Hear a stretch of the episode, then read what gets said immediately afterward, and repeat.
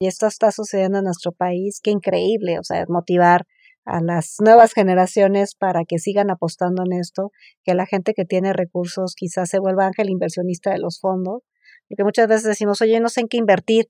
Claro. Pero oye, si hay expertos en los fondos, ¿por qué no inviertes en un fondo, no?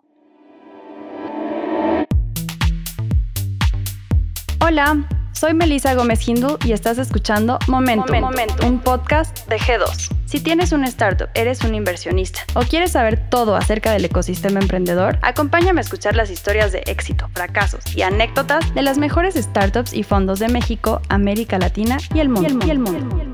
Momentum es un podcast para ti, que tienes la pasión, visión y capacidad para aprender y adaptarte en este mundo cambiante. Comencemos. En el episodio de hoy, ambos partners de G2 Momentum Capital, Jorge González e Israel Cerda, nos acompañan para platicar con Liliana Reyes, directora general de la MEXCAP, una organización sin fines de lucro para fomentar el desarrollo de la industria del capital privado y el capital emprendedor en México. Liliana es especialista en capital privado, desarrollo económico, cooperación internacional y gestión de proyectos. Fue directora de Capital Emprendedor en el INADEM y ha trabajado como consultora para organismos multilaterales como el FOMIN y el Banco Mundial. Como directora de la MEXCAP, Liliana es pieza clave no solo del ecosistema emprendedor en México, sino que es actualmente la principal impulsora del capital privado para las startups. Hoy, en Startup World, Liliana nos platicará más a detalle sobre el futuro de los fondos en México y cómo el futuro de las startups dependen en gran medida del soporte de fondos privados. Quédate y escucha Momentum. Momentum. Bienvenidos a un episodio más de Momentum, el podcast de G2. Estamos de lujo el día de hoy porque tenemos el gusto de darle la bienvenida a Liliana Reyes, que es directora general de AMEXCAP, la Asociación Mexicana de Capital Privado. Estoy aquí con mi socio Israel. Hola a todos, un placer estar con ustedes de nuevo. Y Liliana, bienvenida. Ay, pues muchas gracias, muchas gracias por la invitación y por la oportunidad de platicar un, un ratito. Al contrario, gracias a ti, eres una persona muy ocupada y en tiempos de pandemia y de, de muchísimos retos para el capital privado, aquí estás con nosotros y apreciamos mucho este tiempo que nos dedicas. Platícanos, Liliana, un poco un antecedente de, de lo que hace a Mexcap, a quien aglomera, qué, qué hace en su favor, etcétera, etcétera, un poco de contexto. Sí, claro, muchas gracias. Pues bueno, la Asociación Mexicana de Capital Privado se crea en el 2003, o sea, somos una asociación que tiene 17 años y se crea con cuatro fondos, fundamentalmente fondos de crecimiento, y hoy en día somos más de 120 fondos de todas las estrategias. Representamos a toda la industria de capital privado desde la etapa temprana que es el venture capital, la siguiente que es el capital de crecimiento que apoya a empresas medianas para potenciar su crecimiento. También tenemos fondos de eh, infraestructura y energía, de bienes raíces, eso de la parte de los, de los fondos que invierten las empresas y en los proyectos, y desde la parte de los inversionistas también tenemos socios como los family offices, son miembros, tenemos 14 miembros de family offices y tenemos también como miembros corporativos, Corporate Venture Capital, que es la estrategia que tienen los corporativos para invertir en empresas eh, innovadoras que por lo general presenten soluciones de innovación a su negocio principal y que además están creciendo de manera importante. Este último grupo se agremió a la asociación hace relativamente poco, de hecho el año pasado ya tenemos con esta estrategia y este año de hecho ya hicimos nuestro primer evento sobre, sobre Corporate, Venture Capital. Entonces básicamente eh, está integrada de esa manera. También son socios firmas de consultoría especializada para que una industria tan sofisticada y tan peculiar crezca, pues también los mismos fondos necesitan apoyo y estas firmas de consultoría que se acercan a la asociación y que forman parte del gremio ayudan justamente a los fondos en todos los temas fiscales, legales, normativos. Entonces, es juntos construyendo un sector, una industria muy potente con mucho impacto en el país y que ha venido creciendo de manera muy importante y en los muy últimos desconocida, ¿no crees? Sí, yo creo que es una, una industria relativamente joven, no solo en, México, sino en general en muchos países. Y por eso es importante tener una asociación que represente los intereses de los fondos, pero también que ayude a profesionalizarla, a darla, a darla a conocer, que creo que eso es muy importante, no solo a los inversionistas que están interesados en invertir en, este, en esta industria, sino al público en general. Entonces, la labor de la asociación es fomentar su crecimiento a través de varias actividades. La primera es la promoción. ¿Qué es la industria de capital privado? Como lo decías, en qué consiste, por qué es importante, qué impacto tiene, eh, proporcionar las cifras de esto, de, de, de, lo que está pasando en la industria es relevante y pues realmente la asociación es la referencia para eso.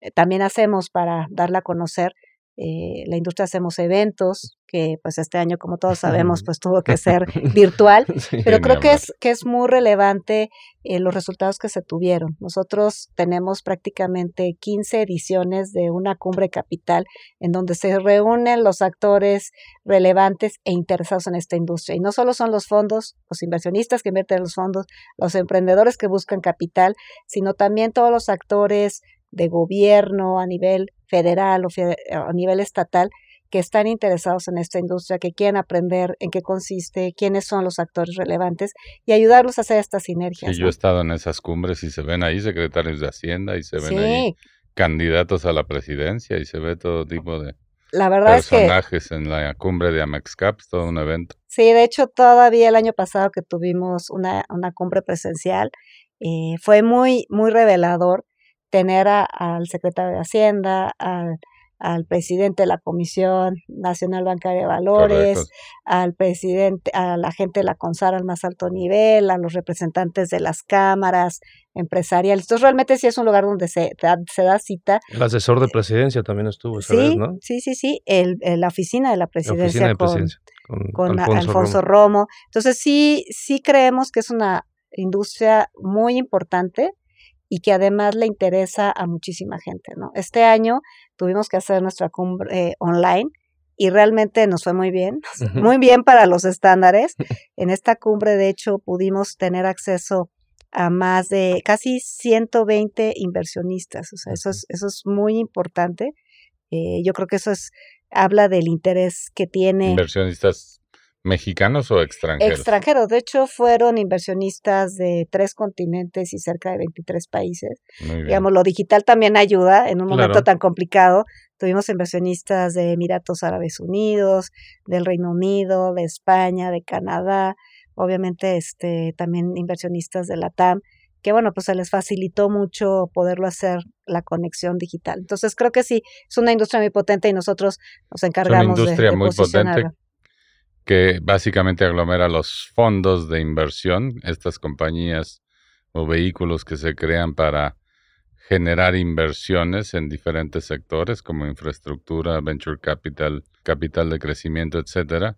Y este conglomerado de fondos, 140 ya, tienen una muy buena cantidad de dinero en sus arcas para movilizar la inversión, ¿cierto? Sí, creo que los números son evidentes. Es una industria que estimamos un valor de 60 mil millones de dólares que ha generado 60 mil millones de dólares de inversión. De recursos levantados, es decir, de compromisos de, de capital.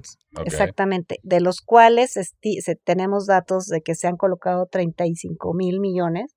Esto quiere decir, así como una matemática muy sencilla, que existen cerca de, pues de 25 mil millones pendientes de, invertir y eso es muy positivo para las empresas, ¿no? Existe capital, pero lo más importante es que tenemos que seguir atrayendo ese capital para que exista esa disponibilidad. Los fondos invierten en las empresas por un tiempo determinado y bueno, pues tienen que levantar más capital para poder seguir invirtiendo en unas subsecuentes rondas de capital para muy probablemente para sus portafolios con las que ya han estado trabajando y acompañar el crecimiento de las empresas, pero también para otras nuevas oportunidades. Entonces claro. creo que el reto está por ahí. No hay una escasez hoy en día de recursos, pero sí puede haberla si no somos capaces de atraer, de seguir atrayendo esta inversión en todos los fondos, en todas las, pues en todo el, digamos, eh, la cadena de valor, ¿no? O sea, una empresa que crece como una startup que empieza que recibe capital semilla, empieza a recibir sus rondas, pues eventualmente tendrá que recibir capital de mayor tamaño y eso lo pueden hacer fondos más grandes, que son los fondos de crecimiento, y eventualmente tener su salida a bolsa, que ese es, digamos, el ciclo ideal de, financiamiento, ¿no? El ciclo teórico. Y bueno, creo que se están haciendo muchas cosas para que eso suceda. Y para la asociación es muy importante pues generar este, pues esta, este conocimiento eh, entre los especialistas, pero también el público en general, de que volteen a ver a la industria capital privado, e incluso empresas que, que hoy en día están teniendo necesidad de escalar sus negocios, pues que conozcan mucho más de las bondades de, de tener un fondo cerca. ¿Cuál, ¿Cuál crees que sean, digamos, el estatus de la industria versus otros países respecto a la cantidad de activos administrados que tienen todos estos fondos versus el PIB, no sé, por poner una métrica, versus Estados Unidos? Evidentemente todavía estamos muy por debajo de los niveles. Exactamente. Digamos, yo lo vería de esta manera. Si bien hemos llegado a un ideal del 1% del Producto Interno Bruto es eh, algo, ¿no? no, hemos, estamos menos de, del punto 5%. Eh, economías más elevadas pues están más cerca del 1% del Producto Interno Bruto, lo cual sería una bestialidad de dinero considerando que somos un país pues muy grande, muy importante, pero sí es también relevante ver que la industria en estos años, en los últimos 10 años, ha tenido en todo, en, en, con su conjunto un crecimiento promedio del 15%. Eso es, es importante porque... Es decir, cada año 15% más recursos para invertir en proyectos. o sea, ¿está medido en commitments? ¿Está medido en inversiones? está medido en, compromisos de inversión. Exactamente, en activos en administración. Entonces, eso es importante. Creo que en relación con otras economías eh, hemos tenido avances, en particular en Venture Capital, una evidencia muy contundente, pues es el apoyo que en su momento el gobierno federal le dio al sector de, Venture Capital. Ustedes recordarán que pues el INADEM en su momento comprometió inversión por cerca de 1.800 millones de pesos para apoyar a 42 fondos en esta etapa. Y muchos de esos fondos eran fondos First Time Fund, o sea, fondos de primera vez, y también managers de primera vez, que eso es súper importante porque sí creo que ayudó a que esta industria se acelerara eh, su crecimiento, ¿no? O sea, ya estaba sucediendo, pero este pujoncito ha sucedido en muchos países de los que podemos tomar lecciones y en México frente al resto de la TAM creo que ese momento fue muy importante. Solo para dimensionar, eh, la propia MESCAP en su momento, en el 2013 identificó 15 fondos de Venture Capital en México, 15. 15 nada más. Y el, y el INADEM comprometió inversión en 42 fondos, ¿no? Hoy en día la asociación tiene identificados cerca de 90 fondos de venture capital en México, lo cual habla de algo pues muy relevante, que además es una política pública que no desapareció. O sea, los efectos de esa inversión en ese momento, con, con altibajos, ¿no? O sea, una política pública no busca. Siempre tiene. Tiene, justamente. Tiene cosas que criticarse, pero siempre pero a veces se enfoca uno en eso y no en ver todas las cosas Digamos, a mí me gusta decir, se obtienen de resultado, ¿no? A mí me gusta decir áreas de oportunidad. yo, yo creo que sí, existen, pero, pero fueron muy importantes y lo estamos viendo con fondos que, que en su momento fueron fondos de primera vez, hoy están haciendo el levantamiento de su segundo, de su tercer fondo, y ya se les dio ese empujoncito, ese voto de confianza que es muy importante para atraer inversión adicional. Entonces estamos viendo simplemente este año compromisos de inversión del, del, eh, del BIT propiamente, la parte, el Innovation Lab, que es lo que se llamaba antes el FOMIN. Este año hizo compromiso de inversión en dos fondos mexicanos. Eh, también el IFC comprometió recursos a otro fondo, que en su momento, todos ellos apoyados por, por el gobierno en su momento, y que hoy están teniendo resultados en otros fondos, pero también ya resultados eh, en, las propias empresas, en el impacto que están generando a la sociedad con sus modelos de negocio, productos y servicios. Entonces yo creo que hay que rescatar esa parte. El ecosistema de emprendimiento e innovación sí fue apoyado muy fuertemente.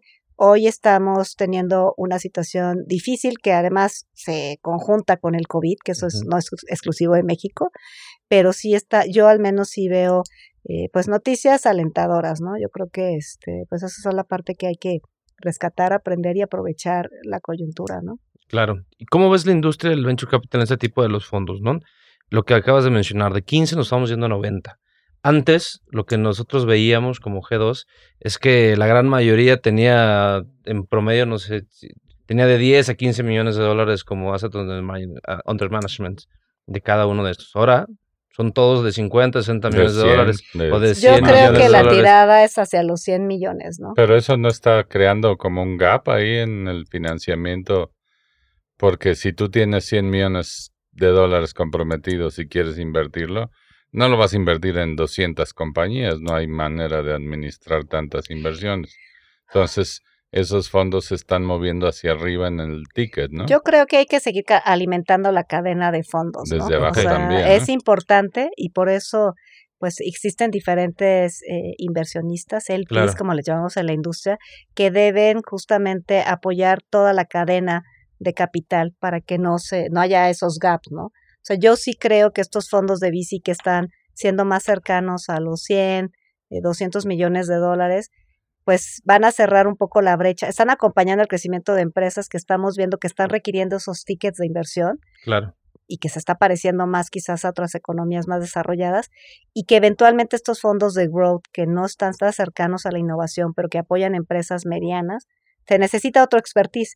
Y ahí empezamos a ver también algunas sinergias dentro de los mismos fondos socios de la MESCAP.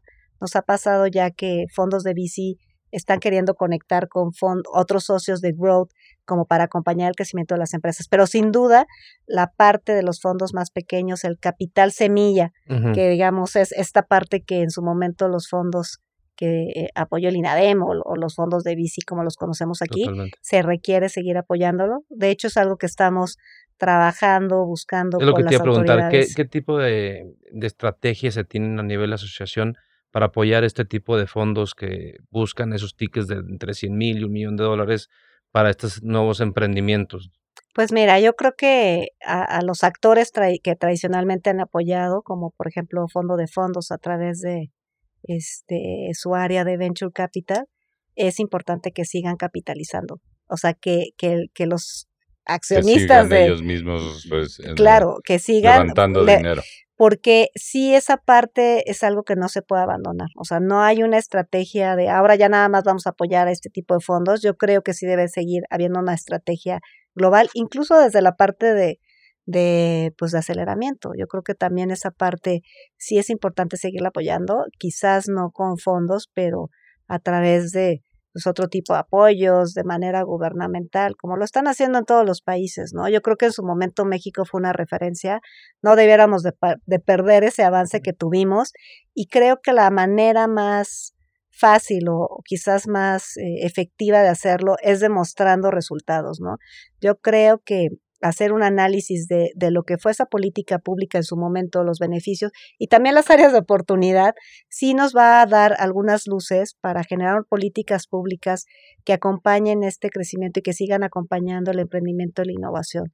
Creo que es una manera de ayudarles al gobierno y de ayudarle a los actores a demostrar que este es un sector que sigue valiendo la pena invertirle, o no solo que siga valiendo la pena, sino que es necesario que, las, que, ciertos actores jueguen el papel que les corresponde, ¿no?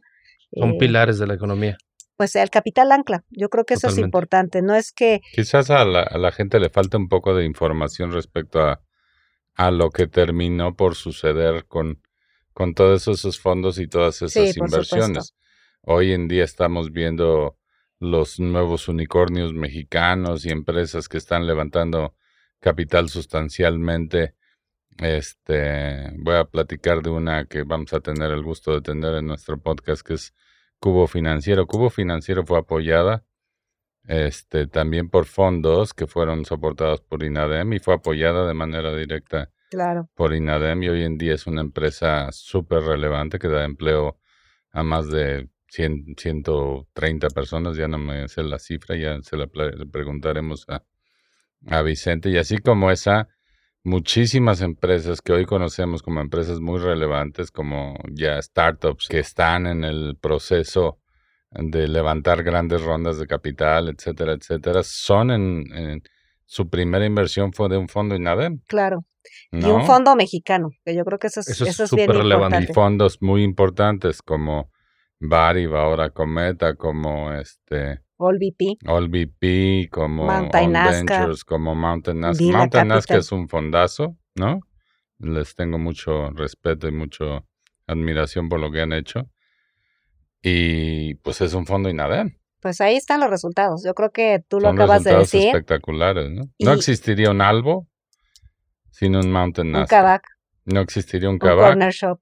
un Corner Shop sin un All VP.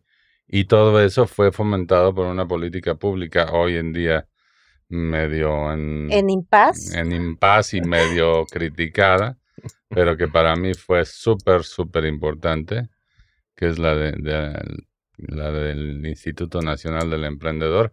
En fin, el gobierno nos dio un empujoncito y después nos dejó solos. pero yo creo Pero que bien sí. que mal sí, nos sí, hemos sabido levantar y sostener. Sí, yo creo que eso es relevante. Finalmente, el venture capital y bueno, todos los actores que estamos cercanos a, a este segmento, sabemos que hay que ser resilientes, sabemos que, que podemos eh, pues aprovechar las oportunidades y tenemos que demostrar, eso creo que sí es un momento clave, o sea, decir, oye, sí hubo eh, apuestas importantes de crecimiento y del impacto.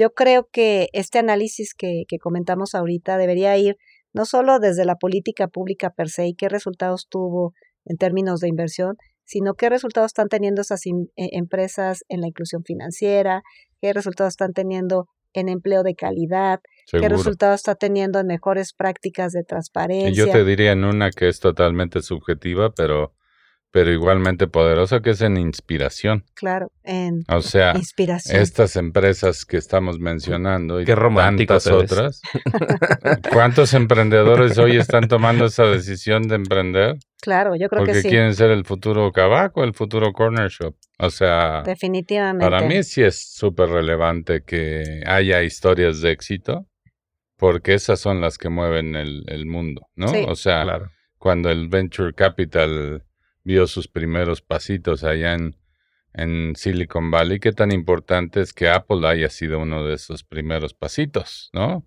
Sí. Qué tan importante es que Intel eh, haya sido uno de esos primeros pasitos. Fueron y- y empresas eh, insignias, súper reconocidas, y la gente se da cuenta de que fueron creadas por Venture Capital. Hoy en día, las cinco empresas más poderosas del mundo, el famoso FAMGA, ¿no?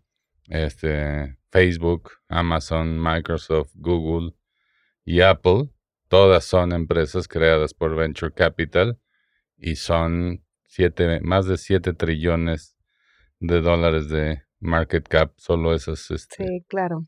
Sí, yo creo que esas son las buenas noticias, ¿no? En un entorno tan complejo, particularmente este año, yo creo que tener noticias de tener nuestro primer unicornio mexicano.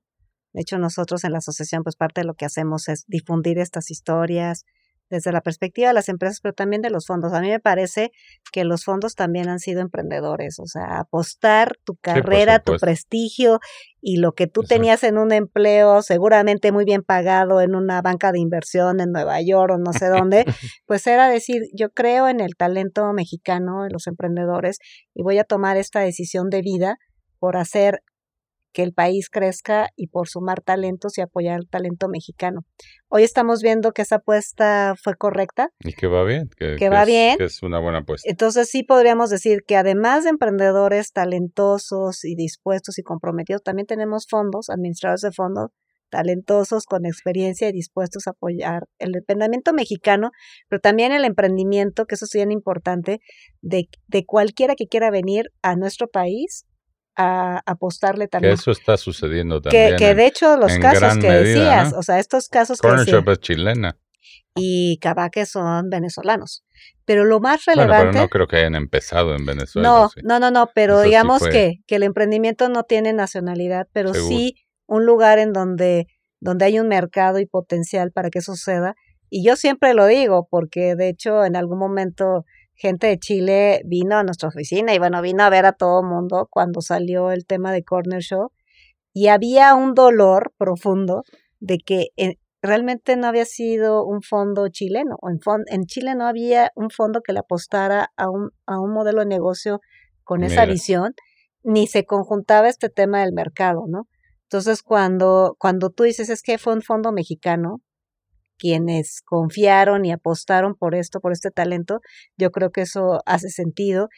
Y finalmente, a lo mejor estos emprendimientos que tú comentas en Estados Unidos, pues no necesariamente es de gente que vive ahí, sino que llegó a un país que le brindó las oportunidades. Bueno, pues sí.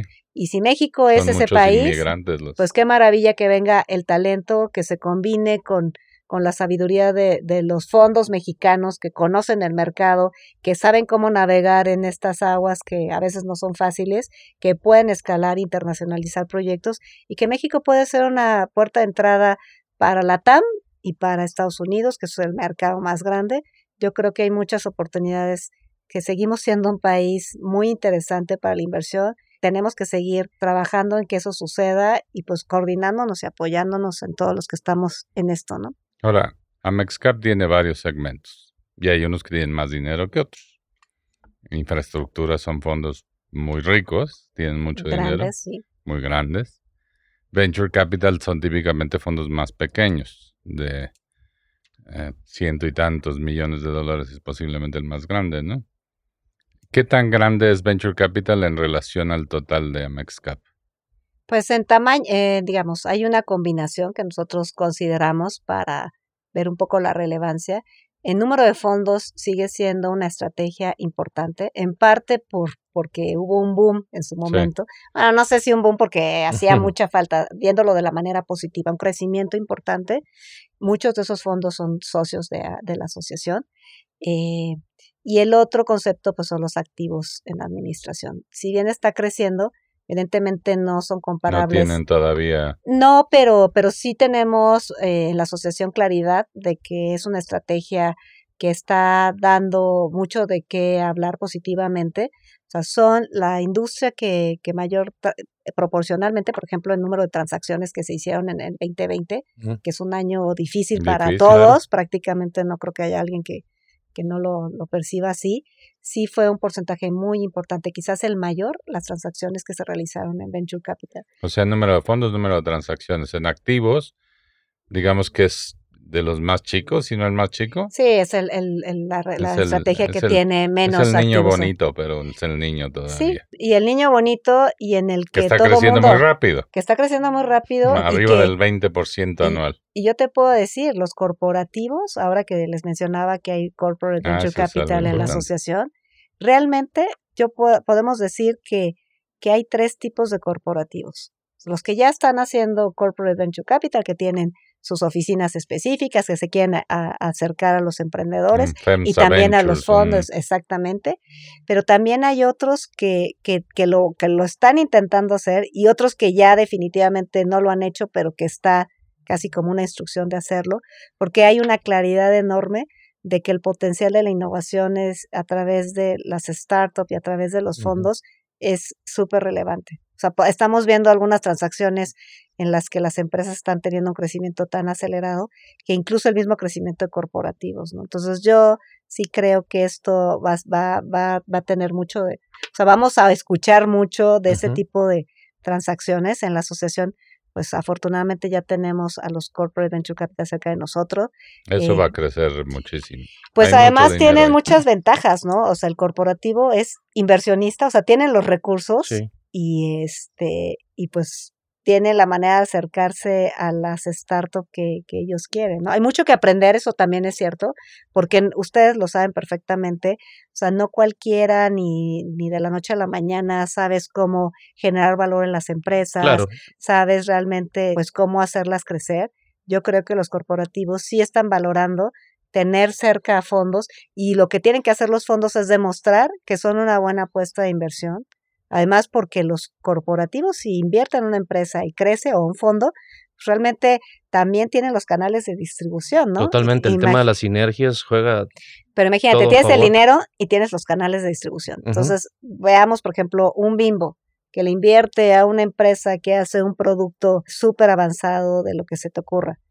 Si eso resulta positivo, para la empresa va a ser importantísimo porque además le va a ayudar a crecer en todos los canales de distribución de un corporativo que tiene presencia a nivel nacional y a nivel internacional. Entonces yo sí creo que... Justo nos pasó, Liliana, porque tenemos una empresa del fondo de On Ventures en donde participamos nosotros como LP, que es Frutex y que Ah, sí, la conozco perfecto. recibió inversión de Bimbo. Frutex hace de fruta deshidratada fantástica, las vende mucho en, en Estados Unidos y recibió esta inversión de Bimbo, entonces es, es, se conjuga el poderío económico y el poderío de la presencia de Bimbo con una estupenda tecnología alimenticia innovadora y creo que eso es algo que va a dar lugar a muchísima, muchísimo crecimiento y muchísimo desarrollo. Y yo creo que la apuesta de los corporativos es a hacer un tipo de inversión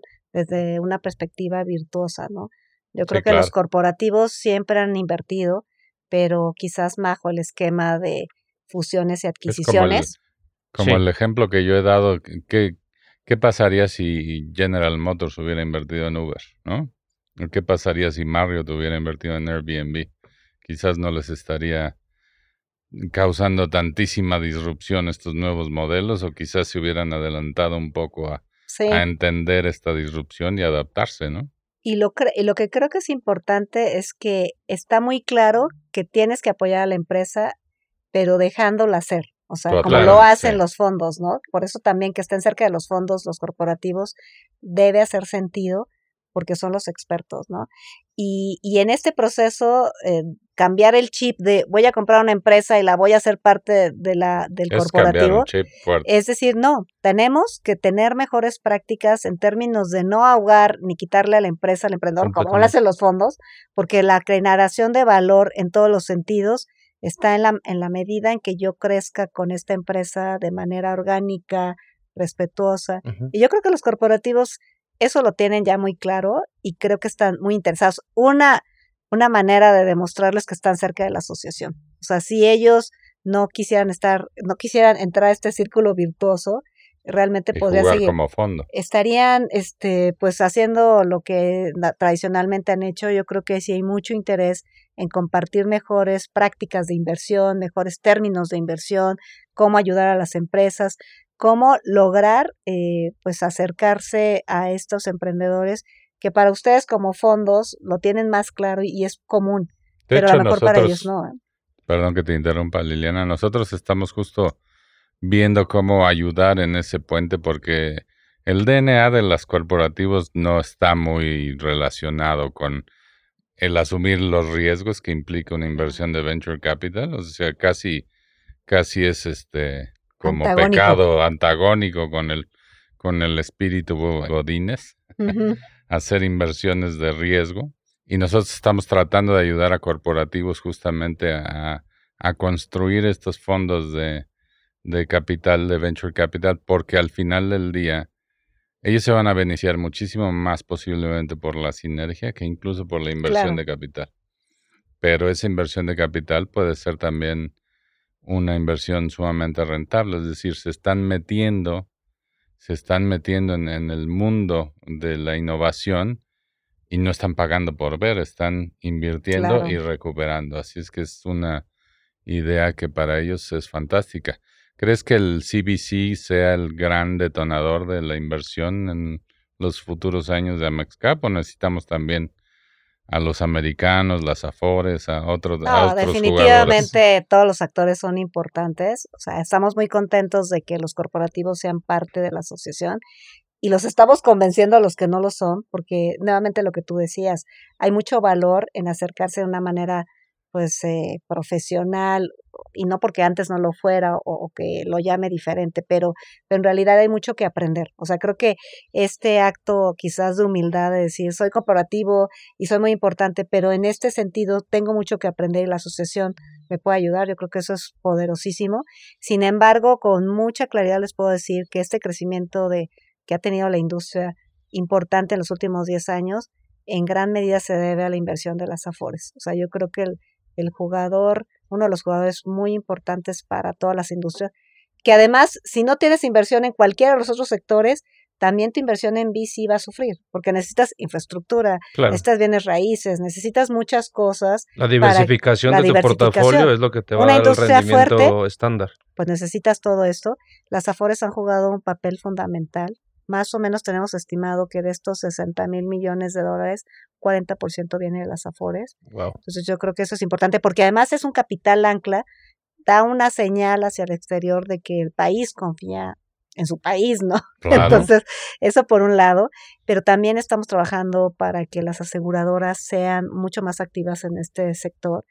Y así como, Clara, ahorita no vemos eh, demasiadas inversiones de Afores en BC, yo sí creo que hay un apetito. ¿Por qué lo, por qué, a, qué lo- ¿A qué se lo atribuyes? Es el tamaño. O sea, Sí. realmente a las Afores invierten por lo O regular en tickets inversiones. chiquitos. Sí, son tickets más pequeños. Pero, por ejemplo, Mm. estábamos viendo el caso de Kavak, ¿no? Eh, obviamente, primero le invirtieron fondos, de hecho, desde un PowerPoint, que eso es una historia muy Sí, interesante. fantástica, sí. Un gran Eh, caso. Pero después los- el mismo fondo que le invirtió en, su en un principio decía, qué pena que no somos un fondo más grande para poder seguir acompañando a la empresa. Y seríamos un fondo más grande quizás si una Afore nos invirtiera, ¿no? Claro. Y si esa Afore le invirtiera, es decir, te estás perdiendo una inversión súper prometedora, claro. pero yo creo que eso va a pasar. O sea, yo sí creo que va a pasar. Ya hay fondos de bici que levantaron ya secades, que como saben es el instrumento a través de los cuales, el del cual pueden invertir las afores. Eso ya está sucediendo, pero tiene que ver con el tamaño.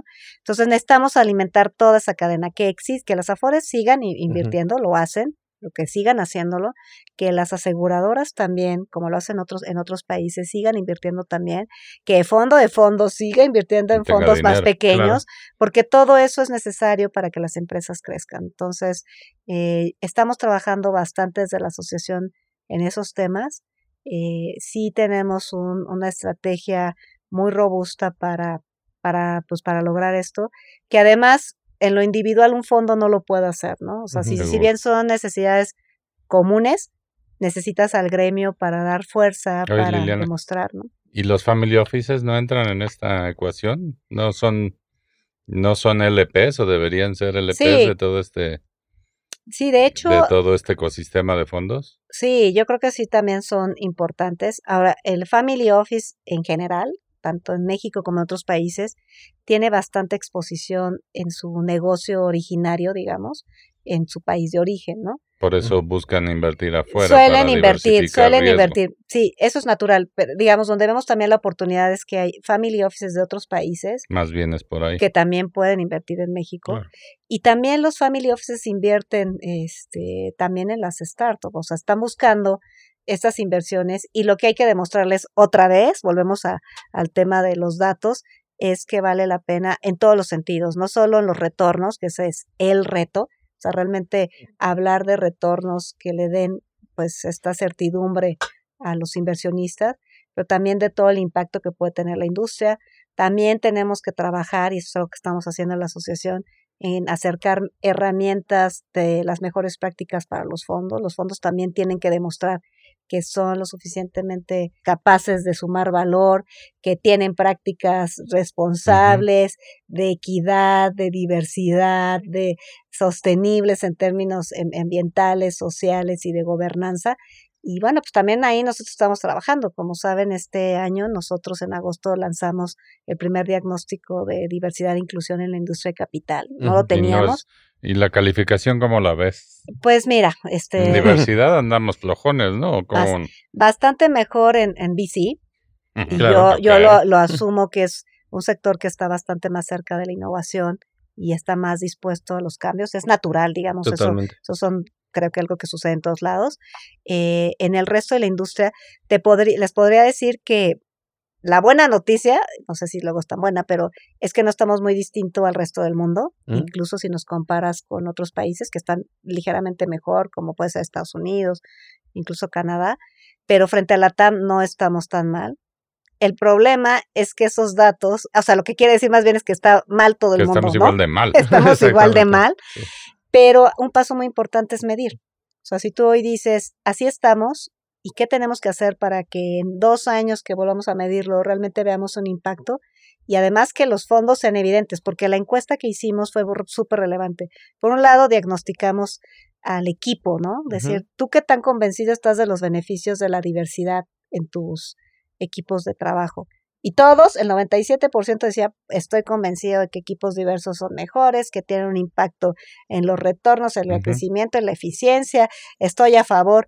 Pero cuando hacíamos la encuesta administrativa de realmente en la práctica ¿Dónde estaban esas políticas por escrito de que querías este, apoyar este tema? Pues realmente había poca congruencia, ¿no? Entonces sí fue muy sea, nada más que, ah, digamos, haya poco a poco más eh, mujeres eh, o, grupos diversos entrando a roles de general partner en, en los fondos, sino hacer algo más de affirmative action para desarrollar estas exactamente. Estos, estos GPs y o sea tener medido otra vez qué estás haciendo hacer un, seguimiento de cómo porque digamos a nivel de entrada había un porcentaje bastante relevante de mujeres. O sea a los fondos entra más o menos un 42% de mujeres mm, que no está tan mal. El problema es que esas mujeres no llegan a puestos de decisión no el porcentaje se reduce eh, al 8%, ¿no? Entonces, realmente, ¿qué estás haciendo para retener el talento? Porque lo que puede suceder es que las mujeres, por alguna circunstancia, ya no sigan esa carrera o no se les apoye o ellas mismas no quieran o no se atrevan a, pues, apostar por un crecimiento adicional. Entonces, lo que hicimos, además del diagnóstico, es como cuando dices, oye, esta es tu situación. Digo, a veces es difícil de, de, de aceptar los hechos. El otro, lo otro que hicimos que es muy importante es una, un, pues un manual de copila, una compilación de herramientas que los fondos pueden aplicar para realmente hacer una diferencia. Entonces son herramientas que no inventamos nosotros, que existen en todo el mundo, pero adaptadas al marco nacional para decir qué tienes que hacer. Así, el ABC, el 1, 2, 3, 4, 5, 6, de cómo evitar sesgos este, conscientes e inconscientes, que todos los tenemos, hombres y mujeres, para que realmente hagas una diferencia, ¿no? En tu proceso de reclutamiento, en tu proceso en políticas que beneficien estos equipos diversos, en cómo estás apoyando a las mujeres. Entonces yo creo que eso, además de convencidos, creo que van a estar obligados de alguna manera, porque los inversionistas son temas en los que ya están poniendo muchísima atención. Entonces, si tú vas con un IFC, con un BIT, lo que van a pedir es qué tanto el fondo está teniendo estas estrategias, porque evidentemente se van a reflejar también en cómo en tus empresas que inviertes vas a pedir este, estos mismos elementos. Entonces yo creo que es un círculo virtuoso. Hay mucho que hacer, pero la buena noticia es que ya estamos midiendo y que hay, pues por lo menos este convencimiento es muy positivo y si los inversionistas lo piden, pues seguramente eso va a ayudar bastante más, ¿no? Totalmente. Y en temas, como lo, acabas de mencionar, el hecho de, las, de los hechos y la medición de los mismos, en todo lo que es el AMEXCAP, ¿qué tan disparados están o más o menor el tema de los rendimientos? No sé, estoy hablando del venture capital el private equity, que ustedes veo que lo tienen en una, en una mismo, encajonados en el mismo lugar, versus infraestructura o los fondos de deuda, etcétera. Pues tenemos algunos indicadores, eh, pero sí hace falta indagar más en ese tema, ¿no?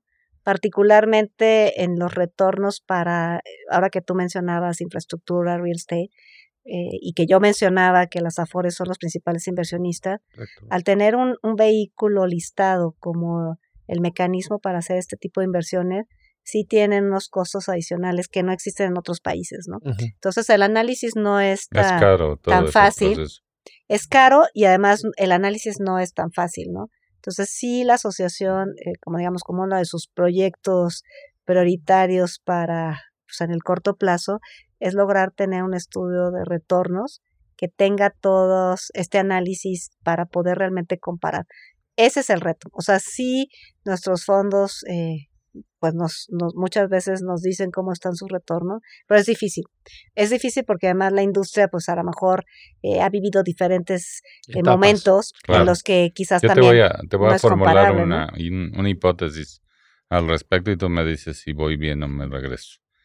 Pero en los fondos de venture capital en su mayoría son recientes, están en proceso ya de inversión de fondos sucesivos, pero de sus primeros fondos todavía no han regresado el capital. No, han cumplido el ciclo, digamos. No, han cumplido ese ciclo. Muchísimo de lo que se está haciendo en Venture Capital todavía está en la panza de fondos. No ha habido muchos exits, que es donde los fondos ya venden estas compañías, recuperan el dinero, le dan su dinero a los inversionistas y se quedan con su carry famoso, ¿no?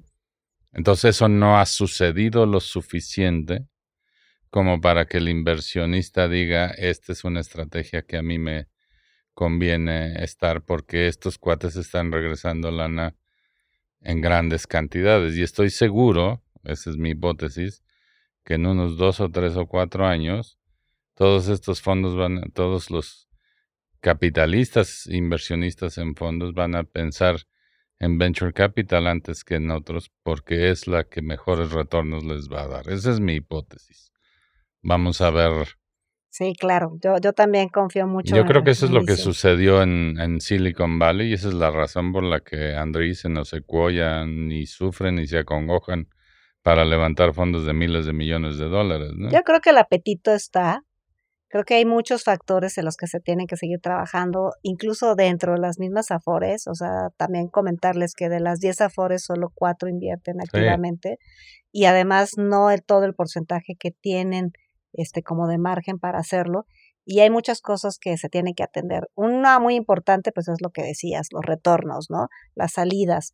Y si bien estamos en ese proceso, yo sí creo que cada vez van con más interés. Eh, por ejemplo, ellos participan mucho en todo lo que hacemos de VC, porque la verdad es que además es una industria pues muy atractiva en todos los sentidos, divertida. Para mí es la, la divertida. No, y además ves cosas increíbles, puedes enamorarte de los proyectos, este tienes son mediáticas también para ellos. Es, es como como muy atractiva y yo creo que eso sí está sucediendo. Ahora, ¿Qué, tan, eh, ¿Qué tanto tiene que trabajar la propia FORE para que los tickets sean razonables, para que, por ejemplo, también las capacidades internas de evaluación de los propios afores le entren a un negocio que, que naturalmente es más riesgoso, obviamente pues más riesgoso acompañado también de que si es más riesgoso, pues el potencial de, de retorno es más grande, eso también es un hecho, digamos, nosotros tenemos algunas estadísticas de, de los retornos en las diferentes este, etapas de inversión de capital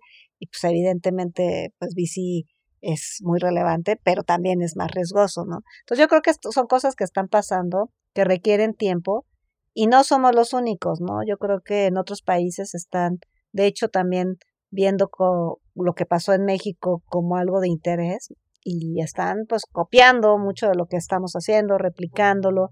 Eh, yo creo que sí, en ese sentido, pues hay que tener claro que en México se hizo mucho, tenemos que seguir construyendo y pues nos está forzando a, a buscar maneras de colaborar, ¿no?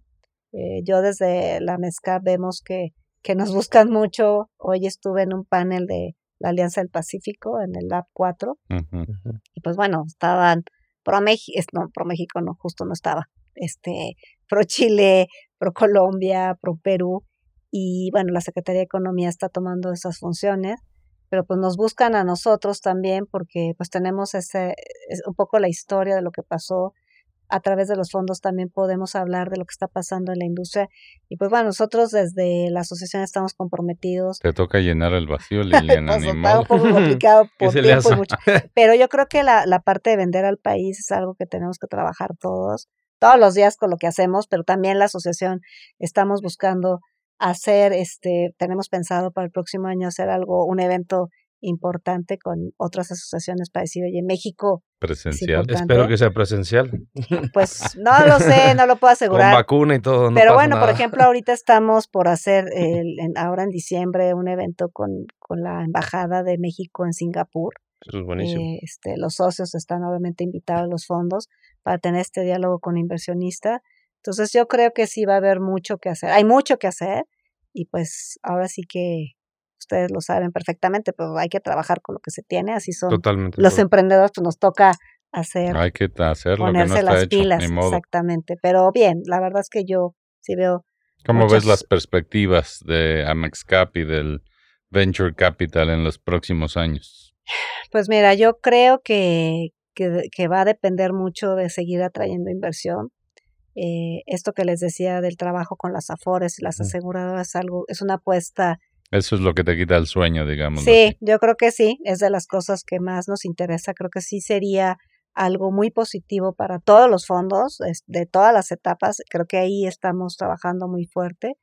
Evidentemente también queremos que exista pues más eh, comprensión de la importancia que tenemos como industria en la sociedad y en el impacto.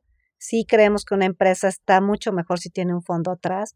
Entonces, empresas que a lo mejor no se habían planteado acercarse a un fondo, pues lo tendrían que hacer, yo creo que mucho más que antes, porque la pandemia, por ejemplo, demostró que pues en un entorno tan complejo es mucho mejor estar con un coach que es tu GP. Con aliados, pues. Claro, hacer sinergias entre portafolio para los inversionistas, la diversificación de riesgo a través de inversiones en diferentes empresas, pues también hace sentido. Entonces yo creo que eso va a ser positivo. Sí creo que el venture capital va a tener mucha responsabilidad de la reactivación económica y creo que en ese sentido, pues los fondos han demostrado el interés por, por seguir apostando por este país, apostando por los emprendedores, como ustedes saben, los mismos fondos hicieron un pledge de, de pues de, de, responsabilidad respecto a cómo van a estar invirtiendo. Y eso, eso es muy poderoso. De hecho, lo hizo México eh, y, y pues muchos países del... Ya lo firmamos. Sí, maravilloso. Pero creo que sí era importante hoy en día aprovechar para decir, los fondos son, están con las mejores prácticas y están tomando su responsabilidad. Entonces yo creo que por ahí sí le veo mucho futuro. Sí va a ser años, años difíciles de levantamiento porque pues esto no sucede de la noche a la mañana. Y, el pues entorno de recesión no ayuda. No ayuda, pero yo creo que debería ser un momento en que los fondos están más cerca de la asociación. O sea, ¿qué puedo decir yo? Este, no es solo queremos tener a los mejores fondos, no es que queramos ser una asociación masiva, pero sí creemos que es un momento súper importante de unir fuerzas. O sea, si, si las cosas están bien, a lo mejor no sientes esta necesidad porque todo funciona. Pero hoy que es un entorno complejo por todos lados, creo que más que nunca los fondos tenemos tienen una responsabilidad, los corporativos tienen una responsabilidad de que este país siga creciendo y la industria capital hay sigue que estar unidos hay que estar para unidos. llenar esos huecos y esos vacíos. Claro. Y la verdad es que los socios están muy de cerca con todos los proyectos que traemos, les interesan, entonces están sumando. Digo, somos una asociación que tampoco es de muchísima gente, creo que parece que es que son más porque trabajamos muchísimo y hay muchísimo compromiso, pero si los socios se involucran, pues definitivamente vamos a avanzar más rápido. Entonces yo veo ese futuro, veo que hay interés, veo muchas cosas que hacer y este y bueno, pues aquí vamos a seguir a- hacia adelante y esperamos que todo sea positivo, ¿no? Con mucha, con mucha ilusión porque es una industria que a todos nos, nos apasiona y Sí, nos claro. gusta mucho. Ya tenemos que, que hacerlo por, por México y por las empresas y porque y por la ¿Y qué igualdad y, tal al la final equidad. cuando puedes presumir esos casos de éxito tan... pues tan se siente muy, o sea, como tú decías, la inspiración, o sea, decir, oye, esto está sucediendo en nuestro país, qué increíble, o sea, motivar a las nuevas generaciones para que sigan apostando en esto, que la gente que tiene recursos quizás se vuelva ángel inversionista de los fondos, porque muchas veces decimos, oye, no sé en qué invertir, Claro. pero oye, si hay expertos en los fondos, ¿por qué no in- inviertes en un fondo, no? que claro, que tienen acceso al, a las empresas, que saben quiénes están buscando inversión, que tienen el criterio para determinar cuál es una buena y cuál es una mala inversión. Pues Para claro. eso de alguna forma Sí, son tus, tus no, coach no, no es un, no es un know-how que sea fácil de, de desarrollar no, no totalmente lo desarrollas por y la experiencia. Entonces yo sí creo que somos un país muy importante en todos los sentidos, con muchos atributos y también un, un país con gente con mucho dinero. Entonces, Claro. este, creo que ese, además es un poco el drama del país, ¿no? Somos un país muy desigual y yo sí creo que los fondos de capital eh, y las empresas y el emprendimiento sí puede ayudar a cerrar esa brecha. Necesitamos que haya más empresas que crezcan aceleradamente, que no se queden pequeñas, sino que se vuelvan em- empresas medianas y que todo eso va a ayudar. O sea, si hay más empresas medianas que vienen de, de startup, que crecieron aceleradamente, pues eso va a generar más ingresos, más empleos, mejores empleos, porque la gente también tiene acceso. Y bueno, todo lo que está sucediendo con FinTech, ahora que vas a tener a, a Vicente, pero también a Clip, o sea, están sucediendo cosas muy Sí, importantes. es impresionante el, el poder que tienen estos proyectos innovadores de cambiar lo que estamos acostumbrados a hacer este en términos de abrir una cuenta de o pedir un supermercado o este, o sea, nos están cambiando la vida de una manera que quizás eh, eh, empieza siendo imperceptible y al rato ya no nos reconocemos de todo lo que hacemos. Sí, el potencial gracias es enorme. A, a, las startups. Y, las startups es algo que, que en nuestro país hay que desarrollar. Este, y no es una cosa que vamos a hacer por altruismo, sino que lo vamos a hacer por el beneficio de todos, incluyendo de los inversionistas. Sí, seguramente. Y la verdad es que yo sí veo que podemos crecer mucho a nivel regional. Entonces. Ser un eh, líder de la región. Sí, y, y, sí lo somos. O sea, yo creo que también creérsela es importante. O sea, a mí De hecho, siempre, lo que acabas de decir de los actores que hoy son GPs, que antes eran banqueros de inversión en Nueva York, poco a poco ya los traen, ya están en la industria del venture capital. Oye, y los y emprendedores. los ¿eh? emprendedores antes querían trabajar también en grandes consultoras sí, claro. estratégicas de los de primer mundo y hoy en día prefieren trabajar en, en su propio startup, crecerla aceleradamente y después venderla. Ya estamos Esperemos algún- atrayendo ese talento a las startups, ¿no? Claro. No hay falta de talento, ese es un hecho. Oye, Liliana, pues muchísimas gracias No, por estos contrario. minutos que se han extendido porque ha sido súper interesante Sí. platicar contigo y estoy seguro de que podríamos hacer como 20 capítulos de todo lo que sabes y has vivido en la asociación y, y en, y en tus vidas anteriores, muy interesantes también. Muy, muy agradecidos de No, al tenerte aquí. Muy Muchas agradable, gracias. muchas Este, gracias. Muy orgullosos de ser miembro de AmexCap desde No, 2020. qué maravilla, qué bueno, qué Somos bueno. El, el Justo en la pandemia. nuevo. Este, y muy orgullosos de, de pertenecer a una asociación que está cambiando a México y al mundo. No, pues muchísimas gracias. Pues encantada y muy agradecida. Muchas felicidades por su programa. Innovación, Innovación, visión, visión, fundraising, fundraising, rondas de inversión, rondas de inversión, venture capital, venture capital, expertise, expertise, estrategia comercial, estrategia comercial, momentum. momentum. Yo soy Melissa Gómez Hindle y esto fue Momentum, un podcast de G2. Acompáñanos en el próximo capítulo para escuchar más pláticas del portafolio e historias del mundo del startup. ¿Tienes preguntas? Estamos aquí para resolver todas tus dudas sobre el ecosistema emprendedor en México. Visítanos en g2momentum.capital y síguenos en Twitter, Facebook o LinkedIn como arroba G2 Consultores. G2 Consultores. Este podcast es grabado y producido en los estudios de Nodalab en la Ciudad de México. Para más información, visita nodalab.com.